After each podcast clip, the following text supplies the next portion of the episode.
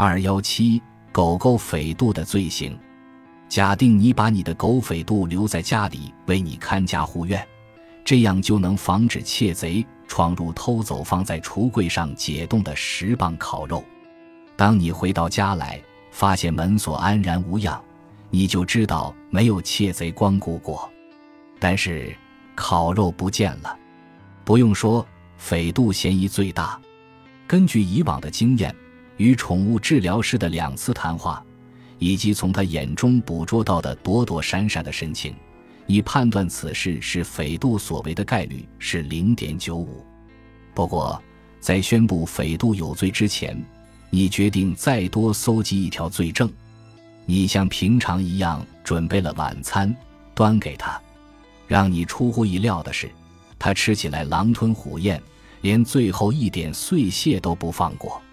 对一个刚刚偷吃了十磅烤肉的狗，你才不会相信它有这么好的胃口。你估计，如果匪度确实吃了烤肉，那么还有这么好的胃口吃晚饭的概率仅为零点零二。不过，按照平时的情况，他吃饭胃口好的概率是零点九九。根据迅速吃完晚餐这一证据，你会怎么修正你原先的怀疑？显然。贝叶斯定理能助你一臂之力。根据他刚才吃完饭的表现，匪度有罪的概率可用以下公式表示。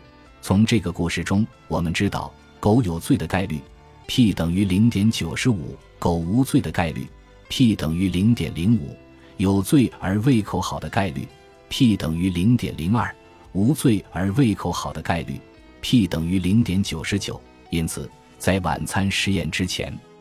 斐度的处境还非常不妙，但是，在贝叶斯定理的帮助下，把晚餐实验的结果考虑进去，我们就能得出结论说，斐度可能是清白的。任何一位爱狗人士都能据此看到贝叶斯定理的价值。贝叶斯定理和真实生活的一致程度如何？如果你发现你身处上述情况。你不太可能会掏出便携式计算器来确定 p 的值。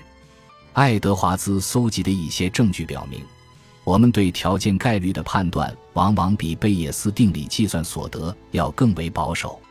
在一项关于新信息对概率估计的影响的研究中，爱德华兹给大学生两个袋子，袋子里各有一百枚纸牌筹码。其中一个袋子里有七十枚红色筹码和三十枚蓝色筹码，另一个袋子里有三十枚红色的、七十枚蓝色的。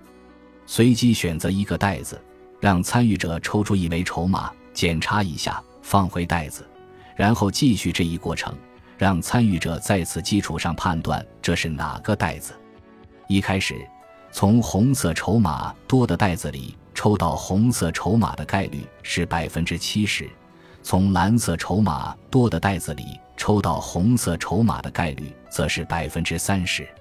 不过，如果我们只从一个袋子里抽取一枚筹码，而这枚筹码是红色的，那么根据贝叶斯定理，这个袋子里主要是红色筹码的概率是百分之七十。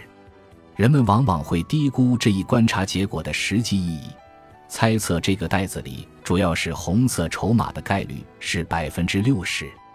如果第二枚筹码还是红色，那么袋子里主要是红色筹码的真实概率是百分之八十四。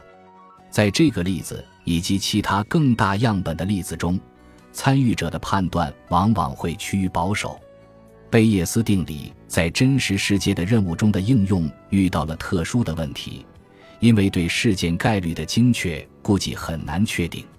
在过去的数年中。人们对贝叶斯方法的兴趣逐渐增加，论文数量增加的原因之一是台式电脑无所不在以及新算法的发展。有些人已经使用了被称为蒙特卡洛马尔可夫链的模拟技术，该技术使用贝叶斯数学方法，根据已知知识来预测所有一切事情，从核磁共振到犯罪现场中谁可能是嫌疑犯的。后一种预测嫌疑犯的应用因其种族定型而受到质疑。